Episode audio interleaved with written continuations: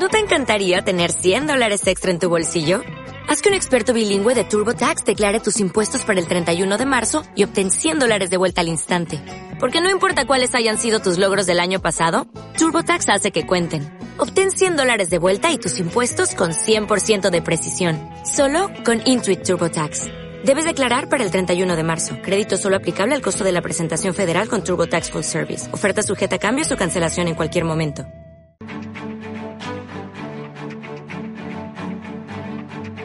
En Capital Intereconomía, el consultorio de bolsa.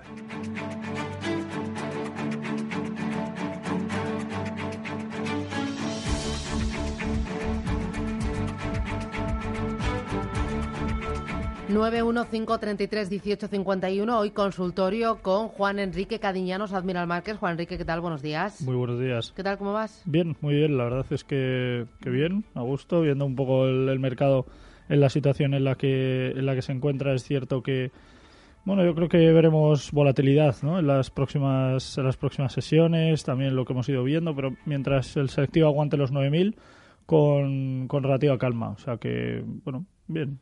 ¿Y tú crees que los 9.000 van a aguantar? Yo creo que podrían. Eh, en la medida en la que los precios han ido cayendo o dirigiéndose mejor hacia, hacia esos 9.000 puntos, hemos visto buena acumulación de dinero comprador, lo cual, bueno, lógicamente genera eh, cierto, cierto interés. Esto no quiere decir que no pudiera en algún momento puntual eh, perder esos 9.000 puntos, pero yo creo que a la larga la consolidación está siendo, está siendo bien marcada, yo creo bien ejecutada también, por lo tanto no, no creo que deba tener problemas para aguantarlos, aunque como digo, bueno, el mercado obviamente es soberano y nunca se sabe lo que puede pasar, pero también es cierto que las referencias macroeconómicas eh, están acompañando bien, tanto las de consumo como empleo están teniendo fuerza, veíamos el PMI también, por lo tanto, bueno, yo creo que la macro acompaña, el, el nivel técnico también, no creo que haya ahora mismo razones para pensar en una pérdida de los 9.000 con, con fundamento. Ya, eh, bancos em, los descartamos de la cartera viendo que eh, cada vez es más improbable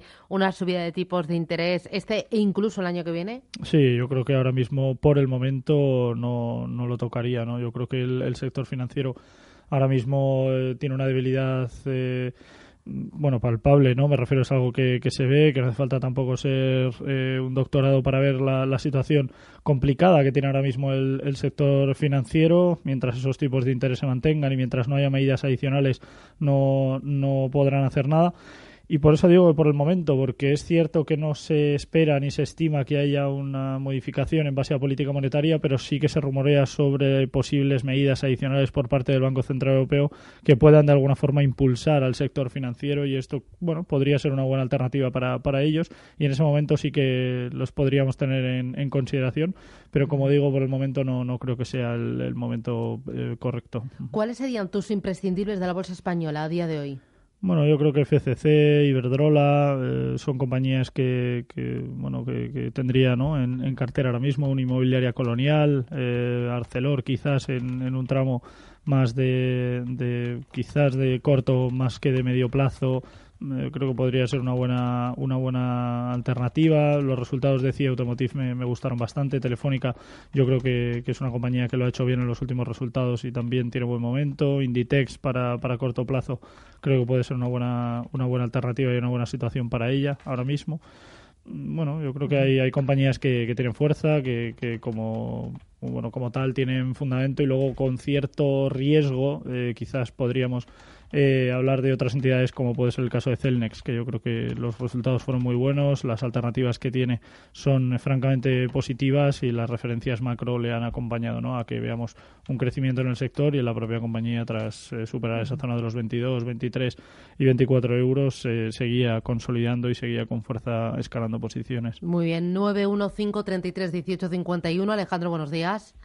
Sí, buenos días. Mira, mi pregunta es la siguiente. Yo compré, el, di la orden de comprar el jueves de técnicas reunidas a 23.40 y luego tengo OHL a 1.13, que se ya llevo un tiempo con ellas, y Acerinos a 10 a 10 10. a ver qué le parece al experto, si quito alguna o, o espero. Fantástico, Vale, pues gracias, ¿eh? le ayudamos. Gracias, muy amable. ¿Qué hacemos? ¿Quita Bueno. alguna? ¿Espera? ¿Qué hace? Pues en el caso de, de Técnicas Reunidas es una compañía que es cierto que los últimos movimientos no le han sido especialmente favorables. Eh, la tendencia que tiene de corto plazo es buena, pero es cierto que en el medio plazo, mientras no supera los 26 euros, no, no podremos eh, hablar de un cambio de tendencia eh, relativo a, a, bueno, a los precios, obviamente, y esto es algo que le puede hacer eh, algo de, daño. Eh, por otro lado, mientras no pierda la zona de los 22, es una compañía que mantendría en cartera, no para tener eh, en, el, en el largo plazo y no para, como digo, no para, para mantener. Por lo tanto, yo creo que es una entidad que puede generar valor, puede tener un buen momento eh, en, el, en el corto plazo, pero como digo, en el medio plazo, mientras no supere esos eh, niveles, eh, la verdad es que estará especialmente complicado. En el caso de OHL es una compañía que sigue sin generar buen retorno. Es cierto que los últimos movimientos eh, bueno, han mantenido o han sobre todo ilusionado al, al inversor ¿no? con la posibilidad de ver una recuperación notable en el entorno de 1.13 aproximadamente y esto yo creo que es algo que se podrá ver en próximas sesiones, ahora mismo cotizando en 1.05. Veremos a ver si en las próximas eh, jornadas puede ver una superación de, de esa zona de, de 1.13 y lógicamente eso le daría mayor impulso quizás hacia el entorno de 1.50, 1.60 eh, para mantener en cartera mientras no pierda niveles importantes que ahora mismo pasaría por el entorno de los 0.80 lo que pasa que a los precios a los que cotiza un céntimo es, es una caída o una subida importante. Muy bien, vamos con el siguiente de los oyentes. Mensaje de audio. Hola, buenos días. Soy Javier de Madrid. Quisiera preguntarle al experto por Vértice 360. Sé que normalmente no les gusta hablar de este tipo de valores tan pequeños, pero bueno, estoy comprado en 0,001 eh, y me gustaría saber qué repercusión puede tener eh, la noticia de, que Netflix eh, va a comprar el 29% para no tener que hacer una OPA y, estar dentro del accionariado del valor. Eh, si me hace algún comentario, se lo agradezco, pero si no, lo único que necesito es que técnicamente me valore cómo está el, valor, ya que ha llegado ahora a 0,01 y, y, la noticia que ha salido, eh, que veo muchísimo volumen, pero tampoco estoy viendo que el valor tire para arriba, ni termine de caer, ni nada por el estilo. Muy amable, muchísimas gracias pequeñas. Eh, bueno, yo creo que es una entidad que eh, genera más eh, interés ahora que, lógicamente, el que veíamos a lo largo de todo el ejercicio anterior. Eh, próximamente será la, junta de, accionistas. Eh, yo creo que será interesante que, que, pudiera acudir a ella. Yo creo que veremos cosas interesantes.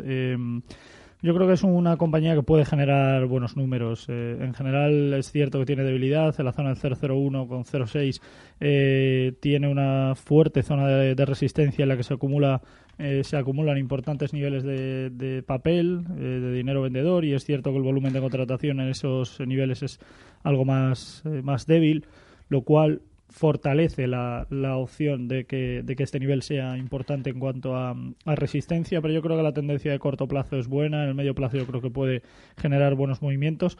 Yo es una compañía que mantendría en, cartera. Personalmente me gusta, es cierto que no ha tenido la, captación o de alguna forma la atención, no ha captado la atención que por parte de la entidad y el consejo directivo se, esperaba, pero es una compañía que, que, el valor que tiene es bueno, en fundamentales es cierto que tiene algo de debilidad, pero en ratios generales, eh, bueno, la fortaleza que tiene le es suficiente como para estar cotizando en ratios superiores a los, a los actuales y como digo, yo creo que es una entidad que puede generar buenos números y que la Junta de Accionistas será interesante asistir. José Manuel, ¿qué tal? Buenos días. Hola, buenos días. Dígame usted, José Manuel. Bueno, la llamo desde Madrid. Gracias por, por atenderme y enhorabuena por el programa. Gracias, muy amable. Mire, quería que me informaran sobre ArcelorMittal. Las tengo compradas a 19,55. Y también, perdón, y también sobre ENCE, que las tengo compradas a 5,80 mi idea es eh, medio largo plazo. A ver qué me puede indicar el, el, el, analista. Y muchas gracias. Muy bien, gracias, muy amable. ¿Qué dices? Bueno, pues en el caso de, Arcelor es una compañía que comentábamos antes que podría eh, generar buenos números y que podría ser de, la partida, ¿no? de, estar eh, posiblemente en, nuestras carteras quizás de, corto plazo. Es importante que tengamos en cuenta es una compañía que no o, que no debería perder, en este caso la zona del 18 18.50, nivel en el que se encuentra prácticamente eh, ya 18.62 cotizando ahora mismo y yo creo que es una compañía que puede generar buenos números, puede tener buenos retornos por líneas fundamentales. Eh, las últimas noticias eh, macro no es que le hayan impulsado mucho, no es que haya tenido eh, un sesgo favorable a, ella y esto lógicamente le, debilita, le, genera unos números algo, algo negativos y bueno, obviamente que, que esto es importante que tengamos en cuenta que, que, bueno, el impulso que puede generar es relativo, pero yo creo que es una compañía que puede generar buenos números, yo personalmente mantendría en, en cartera. En el caso de ENCE un poco más de lo mismo, los últimos movimientos de corto plazo no, no acompañan, pero es cierto que en el medio plazo veíamos esa superación de niveles eh, desde la zona eh, baja que veíamos ese mínimo de, de 5.11, cómo conseguía hasta casi alcanzar la zona de los 7 euros. Líneas fundamentales, una compañía con una beta que representa una volatilidad importante. Hablamos en torno al 15-20% de, de representación y esto le puede venir bien en algunos casos si viéramos una recuperación importante del mercado y lógicamente le vendrá mal si, vemos unos eh, movimientos que no sean del todo, del todo favorables. Por lo tanto, a la espera ¿no? de ver movimientos significativos en ella, yo creo que la recuperación es buena siempre que no bueno, de alguna forma no pierda niveles importantes y que consiga acercarse más a la, a la zona de los 7 euros será eh, mejor para ella y como digo, una compañía que por fundamentales hablamos de un descuento en torno al 10-11% para lo que para lo que resta de ejercicio, por lo tanto es, es algo interesante. Muy bien, 609-224-716. Tenemos otro mensaje de audio. Soy Francisco de Madrid. Me gustaría que me analizaran Melia Hoteles y ACS. Muchísimas gracias y enhorabuena por el programa. Melia Hoteles y ACS no dice si está comprado, si es para comprar. Eh, ¿Tú cómo los ves? Bueno, en el caso de, de Melia es cierto que es muy estacional. Me refiero eh, una compañía muy mm, de, periodos, obviamente por la parte vacacional, eh, debilidad de los últimos cambios y sobre todo las últimas eh, bueno pérdidas de, negocio que, ha tenido. Ha perdido en algunas ocasiones algunos algunas líneas abiertas que tenía de negociaciones y esto la, le ha eh, un poco. Yo creo que una compañía, mientras no pierda la zona de los 8, eh, bueno, podrá, podrá estar tranquila, entre, entre comillas. Eh, yo creo que es una debilidad que tampoco es que sea del todo fundamental. Eh, la clave pasaría en este caso por superar la zona de los 9, eh, euros en el, en el medio plazo. No creo que le deba costar mucho este nivel. Hemos visto volumen de contratación creciente en los impulsos con respecto a, las caídas y esto es lógico eh, que bueno le vendrá bien ¿no? en, el, en el medio plazo. Una compañía que por PER y por líneas fundamentales es buena, tiene fuerza y yo creo que en ese sentido le genera buen valor. En el caso de ACS, una compañía que tras superar máximos anteriores de los 37, 37.50 vuelve a hacer un movimiento de, bueno de consolidación. Hablamos de un movimiento de throwback en el impulso técnico, mientras, como digo, no, no pierda esa zona de 37, bueno, podremos estar relativamente tranquilos. Es cierto que hay debilidad en el corto plazo, pero el volumen de contratación no está siendo para nada eh, algo fuera de lo de lo habitual, algo fuera de lo común, por lo tanto, bueno, no creo que, tengamos que preocuparnos por ella. Yo personalmente seguiría con ellas en cartera y a la espera ¿no? de ver movimientos significativos que yo creo que serán favorables. Vamos con otro audio. Eh, buenos días. Eh, quería preguntarle al analista por los títulos alemanes eh, ThyssenKrupp y Bayer. estoy posicionado, creo que precisamente en soportes. En ThyssenKrupp estoy a 23 y en Bayer a 70. Entonces quería saber si, si Juan Enrique ve un, cambio de tendencia y que puedan ir un poco al alza a medio plazo. Muchas gracias. Bueno, en el caso de Thyssen, complicados los movimientos que, que, ha tenido. Es cierto que pierde niveles de soportes con muchísima muchísima facilidad y lógicamente esto le, le puede generar mucho mucha incertidumbre y bueno, eh, lógicamente mucho dolor, por decirlo de alguna forma, en el, en el corto plazo. Yo creo que eh, mientras no recupere niveles de resistencia importantes, no podremos hablar de cambio de tendencia. Bueno, por el momento no creo que, haya que temer, pero eh, si perdiera niveles en las próximas sesiones, eh, personalmente, bueno, me decantaría por, por deshacer posiciones, no por el momento, repito, yo creo que, que nos encontramos o se encuentra la compañía en un eh, movimiento o en una situación eh, buena, no creo que, que, debamos estar alarmados ahora mismo de, de, la situación en la que en la que se encuentra, yo creo que podría recuperar niveles, ya que por fundamentales hablamos de una entidad con recuperación en torno al 8%. En el caso de Bayer, una compañía que por PER lo tiene bueno con respecto al sector y al mercado, la beta tampoco nada alarmada un 10 por encima, un 10% por encima del, del, mercado de referencia. Y yo creo que desde el punto de vista técnico, bien, siempre que aguante la zona de los 69 y 68 en el, en el corto y medio plazo, yo creo que podremos estar relativamente tranquilos a la espera de ver movimientos importantes. Yo no creo que le pueda o le deba costar atacar la zona de los 72-50 en el medio plazo. Muy bien, pues tomo nota. Eh, Juan Enrique Cadeñanos, Admiral Márquez, hacemos paradita, boletín informativo, regresamos. Sigue el consultorio hasta las 10 y cuarto de la mañana. Luego vendrá Ana Llorens, futuro fondo Fan Society, para repasar con ella lo más importante de la semana en la industria de los fondos de inversión y de los planes de pensiones. No se lo pierdan, Ana Llorens, futura fondo Fan Society, a las 10 y 20. Y luego tenemos Digital Business a partir de las 11 y 20 de la mañana. No paramos.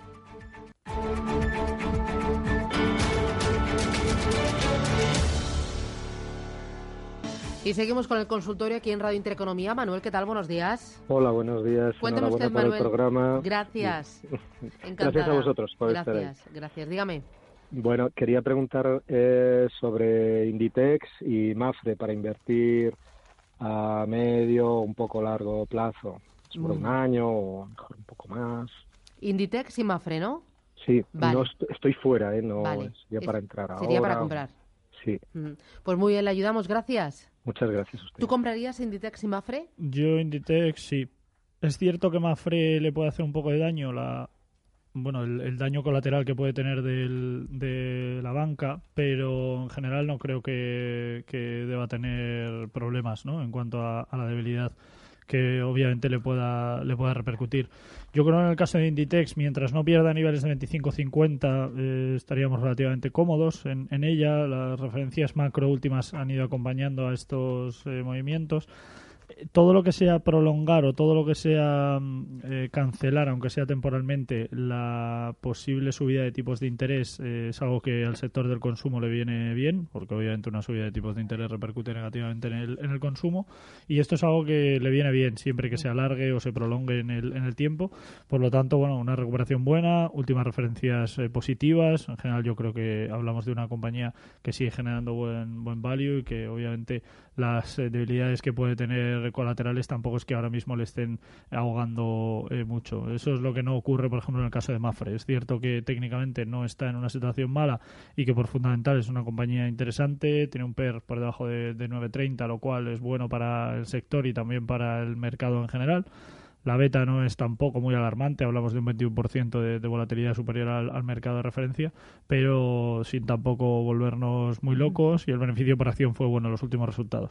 Pero el daño colateral que le hace la parsimonia en este caso y la debilidad del sector financiero, pues es algo que obviamente le, le va a pasar factura personalmente yo podría, yo creo que estaría en ella todo lo que sea lo más cercano posible a 2.40 eh, sería positivo, stop por debajo de 2.38 y en el caso de Inditex con algo más de, de calma, si la alternativa que tenemos es a medio plazo, Inditex yo creo que sería una buena alternativa ahora mismo. Muy bien, Rafael, ¿qué tal? Buenos días. Hola, buenos días, le hablo de Madrid y llamaba para hacerle un comentario al analista sobre dos valores y hacerle una pequeña consideración sí. a la audiencia que hoy el motivo, según he leído en el confidencial esta mañana OHL, porque parece ser que hay un grupo extranjero que, que está interesado en, no sé si en hacerla una OPA, pero vamos, eh, está negociando con los Villarmil para quedarse con la empresa. Pero bueno, eso es un comentario al margen de lo que quería comentar. Eh, estoy posicionado en Amper, que estoy perdiendo 0,10 céntimos por título, y el más móvil entré el otro día y estoy a la par. He leído que el más móvil tiene un potencial hablando incluso 27-28 euros. Quería saber la opinión del analista, tanto de Más Móvil como de Amper, a ver si algún día llega a los 35 y me los quito del, y me los quito del medio. Muy muchísimas, muchísimas gracias. Gracias, muy amable. Eh, lo de AHL lo cuenta hoy el diario Confidencial. Dice que Salini, que es socio de SACIR en Panamá, está negociando la compra de OHL a los Villarmir. Cuenta que la multinacional italiana que construyó el canal en consorcio con la otra empresa española se ha puesto en manos de dos exdirectivos de la constructora para tomar el control. Eh, tú eh, ¿Tomarías posiciones en OHL pensando que esto puede eh, llegar a buen puerto? Bueno, es una compañía que lo hemos eh, comentado también eh, antes, dentro de la debilidad que, tiene, es cierto que se ve una posible recuperación de, corto plazo. No hay mucho que perder, la verdad, me refiero, el, el, recorrido que tiene es muy amplio con respecto a la posible pérdida que, le, puede, que le puede generar. Obviamente que, hay interés, no solo de, de esta entidad, la rumorología en el caso de OHL eh, para el año 2018 fue muy muy alta, así como para el sector financiero. Y eh, obviamente que, que fue una, una, situación relativamente complicada para, para ella. El capear ese, ese temporal le hizo mucho daño. Esa rumorología y esos lógicamente movimientos en los que luego eran que no, eh, sí, bueno, tenemos interés pero no tanto como o por un precio menor. Esos, eh, bueno, esos coletazos le iban viniendo francamente mal. Ahora veremos a ver si eso va a puerto y finalmente sale a la luz. Yo creo que podría ser y que sería una buena, una buena alternativa, pero veremos a ver ¿no? qué, qué es lo que, lo que ocurre y ver cuál es el, el, ratio que tiene. En el caso de Amper, yo creo que es una compañía que bueno, la debilidad está, está ahí. Es cierto que en el medio plazo, eh, mientras no pierda la zona de los 0,22, eh, podría ser importante y podría, podría ser positivo, pero como digo, veremos a ver qué ocurre en el corto plazo la debilidad que tiene en ese horizonte temporal es, es bastante, bastante clara y, obviamente que se ve en el volumen de contratación, el cual es creciente en las caídas con respecto a los impulsos y eso le, le genera, le, va a hacer mucho daño. Muy bien. Eh, vamos con eh, un audio. Buenos días. Me gustaría que José Enrique me dijese soportes de ArcelorMittal, ENCE eh, y ANGE. Me parecen tres compañías muy interesantes para entrar a estos precios o un poquito más abajo. Juan Enrique, ¿qué dices? Bueno, pues eh, eh, tenemos Arcelor, tenemos eh, una compañía que, bueno, que por el sector al que pertenece la, debilidad ha estado, ha estado ahí. Es cierto que, bueno, que ha tenido momentos de, de mucha claridad, al menos en el, en el medio plazo. Hemos visto un año 2018 sumamente complicado para, para la entidad, pero bueno, parece que quiere haber algo de recuperación en el medio plazo. Mientras no pierda la zona del 18.50 a los 18 euros, podríamos seguir viendo algo de, impulso, tiene debilidad en el corto plazo que la hemos comentado antes y es algo que, lógicamente le va le va a hacer le va a hacer daño. Yo creo que bueno en ese sentido le bueno le puede generar buen valor, le puede generar buenos ratios y ver qué posible recuperación pueda tener. El objetivo es claro atacar y superar la zona de los 22 euros en el, en el medio plazo y esto es algo que, bueno que veremos a ver si, si lo consigue hacer y qué ratios eh, tiene. Las otras compañías no. Muy bien. Eh, una última pregunta. A través del eh, WhatsApp 609-224-716 dice, a ver, buenos días, soy Rubén de Cádiz, estoy invertido en Lufthansa y me preocupa la evolución del crudo. ¿Cree el analista que tiene potencial para llegar a los 26 euros? Gracias. Pues yo creo que es una compañía buena. Eh, en cuanto a, números y los ratios que tiene, es cierto que el volumen no es eh, del todo una locura, pero yo no creo que deba tener problemas. La evolución del crudo no creo que le sea algo especialmente negativo. Yo creo que en general los, los números no serán tampoco determinantes en el, en el plano negativo y es algo que yo creo que le podría generar buen valor. La tendencia en el corto plazo es buena. Yo creo que no, no debería tener problemas para superar resistencias y atacar dichos niveles siempre y cuando no no pierda ¿no? niveles de, soporte de corto plazo. Estupendo. Juan Enrique Cadiñanos, Admiral Markets, gracias, que tengas buen día, feliz semana y hasta la próxima. Gracias. Adiós. un placer.